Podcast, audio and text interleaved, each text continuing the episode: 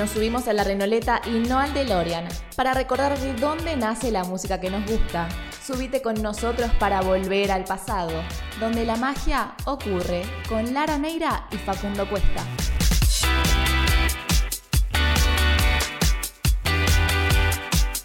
Hola, hola, hola, hola a todos, muy buenas tardes, bienvenidos al cuarto programa de Volver al Pasado. Mi nombre, Facundo Cuesta, y tengo al lado mío a la mujer más hermosa de todo el mundo con la voz más maravillosa, tan brillante ella, ella es Lara Neira. Muy, todo, todo más, todo más, mejor, todo, ¿no? Todo más mejor, sí, todo más mejor. ¿Cómo estamos? ¿Qué, qué, vamos, ¿Qué traemos hoy? Bueno, hoy les vamos a hablar sobre un género bastante, no sé, nuevo, como que no, no, todavía no está ahí, pero que a mí me encanta personalmente. ¿Qué, qué es? El K-pop.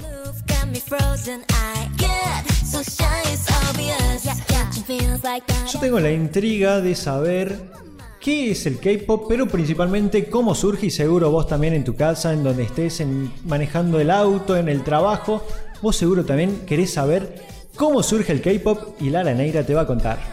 Bueno, el K-pop o Korean Popular Music es un género musical que incluye otros diversos estilos como el pop, rap, EDM, rock y RB. La forma más moderna del género surgió con uno de los primeros grupos de K-pop, Seo Taiji and Boys, en 1992, quienes marcaron un punto importante en la música popular coreana, ya que incorporaron géneros occidentales como el hip hop, rock y techno. Inspirados en Seo Taiji and Boys, varios grupos de idols fueron formados en este periodo. El grupo HOT fue uno de los primeros grupos masculinos en la industria con su debut en 1996. Sin embargo, los éxitos de los grupos TVXQ y SS 501. Exactamente, ese es bastante es difícil. Bastante difícil, ¿eh? Expandieron el K-pop como parte del Hallyu. Decime si me equivoco, ¿no? Está bien, es correcto. ¿Qué significa la popularidad de la cultura coreana en otros países? Bueno, el nacimiento de la segunda generación de K-pop fue seguido con los exitosos debuts de Super Junior, Big Bang, Wonder Girls y Girls' Generation. ¿Y actualmente qué tenemos?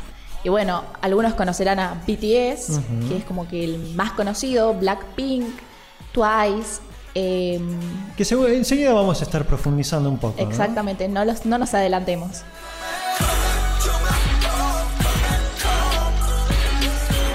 Y yo me pregunto, hace rato hablábamos de que el K-pop tomaba parte del hip hop, del rap, del RB, pero ¿qué características específicas encontramos cuando escuchamos K-pop? En Corea del Sur, aquellos que sueñan con convertirse en idols tienen que buscar sus propias discográficas y hacer varios castings para lograr entrar. Por lo que ser una celebridad del K-pop no es nada fácil. Se debe entrenar y ensayar muy duro durante años para poder debutar en un grupo. ¿Vos nos ves siendo estrellas del K-pop, ser idols? Y no, o sea, yo te bailo unos pasitos ahí de cumbiancha, pero pero medio que una coreo así bien arriba, medio que no me da. Bueno, pero primero tendríamos que aprender coreano, ¿no? También, Porque encima dicen que la perfección se exige en todo, incluyendo los videos musicales que pueden compararse con superproducciones de Hollywood. Son muy coloridos y extravagantes. Además, dan mucha importancia a las coreografías, las cuales hasta los fans llegan a aprendérselas. Yo confieso que me he aprendido algunas. No ¿Ah, completas, pero sí algunas partes. Mira vos. Y ahora les vamos a contar sobre algunos artistas o grupos de K-pop que están revolucionando actualmente. Por ejemplo, Blackpink, que es un grupo femenino formado por YG Entertainment. Está integrado por cuatro miembros, Jisoo, Jenny, Rosé y Lisa. El grupo debutó el 8 de agosto de 2016 con su álbum sencillo titulado Squire One, el cual está compuesto por Whistle, su primera canción número uno en Corea del Sur. Bumbaya fue su primer número uno en la lista Billboard World Digital Song Sales y su video musical fue el más visto entre el público coreano. Con su éxito comercial en los primeros cinco meses, obtuvieron el premio como Artista Nuevo del Año en los Golden Disc Awards y Seoul Music Awards. Blackpink es el primer grupo de K-pop femenino con la posición más alta en Billboard Hot 100 con su sencillo Ice Cream, canción realizada en colaboración con Selena Gómez en la decimotercera posición.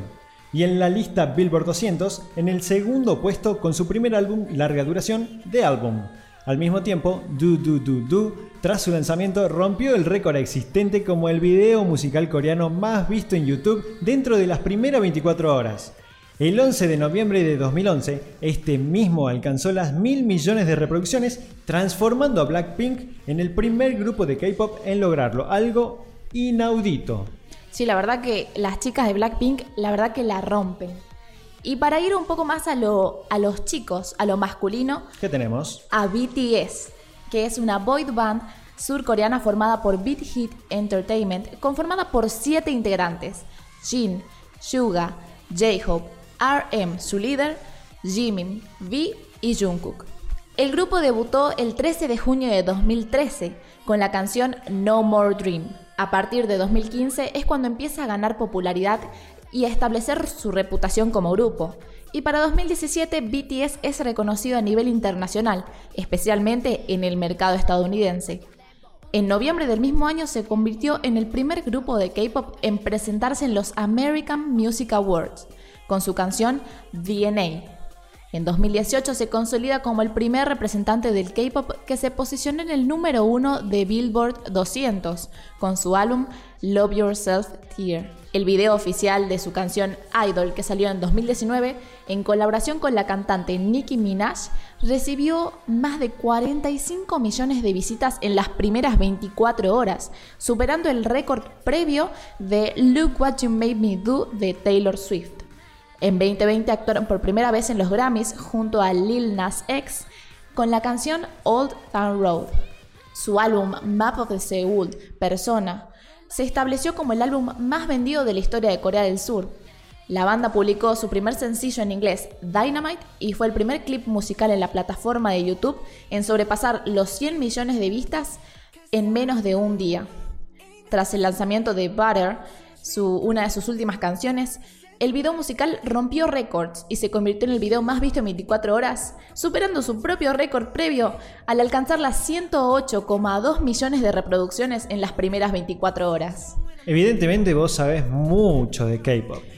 Y no sé si mucho, pero yo soy muy fan del K-Pop y he, me, he visto estos videos de musicales de BTS, de Blackpink, tres, cinco veces para darle reproducciones porque la verdad cómo, cómo se llaman los grupos de K-pop. Y para contarle a nuestros oyentes, vos que conoces más, ¿cómo son los conciertos en vivo?